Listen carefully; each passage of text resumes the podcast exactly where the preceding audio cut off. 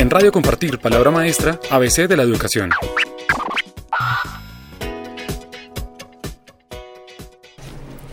Hola, soy Javier Pombo, director de innovación educativa de la Fundación Compartir. Hoy en Radio Compartir tenemos una invitada muy especial.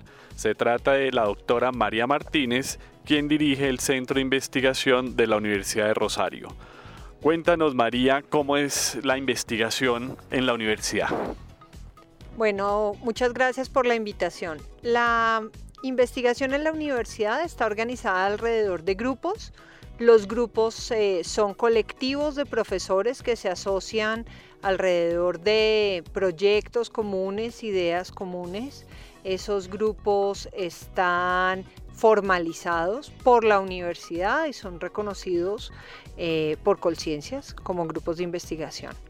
Para todos esos grupos la universidad ofrece diferentes tipos de estímulos para apoyar a la investigación dentro de lo que nosotros llamamos la bolsa de fomento a la investigación. En esa bolsa hay recursos para hacer proyectos, hay recursos para formar gente en investigación, tanto a nivel de pregrado como de posgrado, y hay recursos para fortalecer redes de investigación nacionales e internacionales.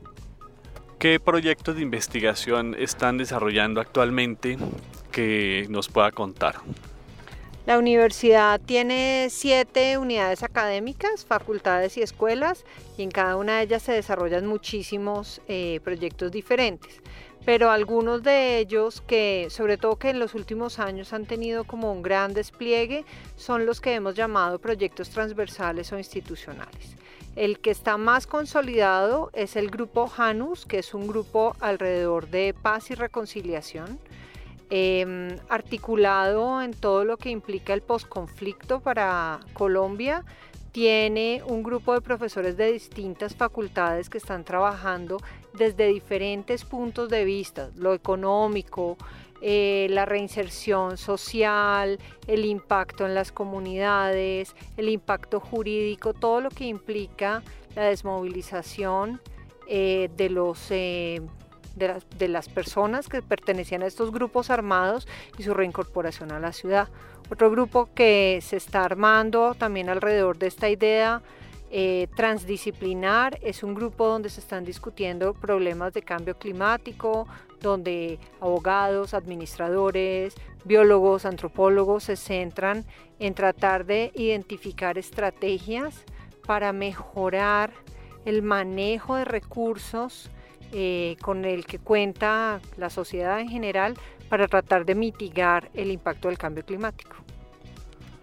Doctora, ¿cómo podemos incentivar y motivar a los jóvenes de la educación eh, secundaria y media y a los de pregrado en la investigación?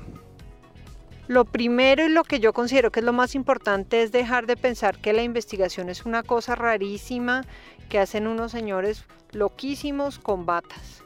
La investigación la puede hacer cualquiera que tenga preguntas. Cualquiera que tenga preguntas y quiera contestar a esas preguntas puede hacer investigación. Eh, la investigación no requiere grandes recursos para hacerse. Algunas sí, pero otras con pocos recursos se pueden solucionar problemas locales, regionales, de grandísimo impacto en las comunidades.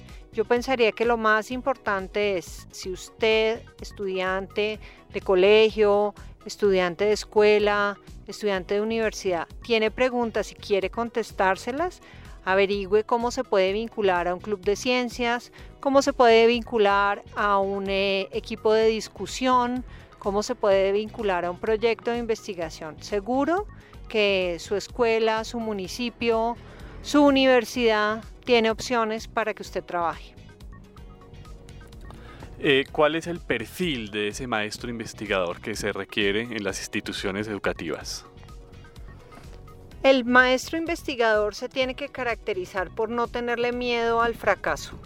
Investigar implica que usted va a hacer algo que alguien no ha hecho para tratar de solucionar un problema y eso rápidamente pues va a generar consecuencias como que muchas veces no le va a salir lo que usted pensaba que le iba a salir, las cosas no van a funcionar como pensaba, eh, los proyectos no van a ser tan fáciles como se creía, las consecuencias no se van a ver tan rápido como se pensaban. Entonces es muy importante no desilusionarse ante el fracaso y perseverar. Yo pensaría que un maestro que esté dispuesto a oír, a buscar problemas, a construir soluciones y que no se desanime ante los fracasos, es un buen maestro investigador. Doctora, muchas gracias y por último un mensaje a la comunidad educativa colombiana. Mi mensaje sería, anímese a hacer preguntas sobre lo que pasa a su alrededor, porque las cosas funcionen de una manera no tienen por qué seguir siendo así para siempre. Todos nosotros tenemos un investigador innato dentro y podemos explotarlo para que eh, entre todos hagamos que este país progrese. Muchas gracias. En Radio Compartir, Palabra Maestra, ABC de la Educación.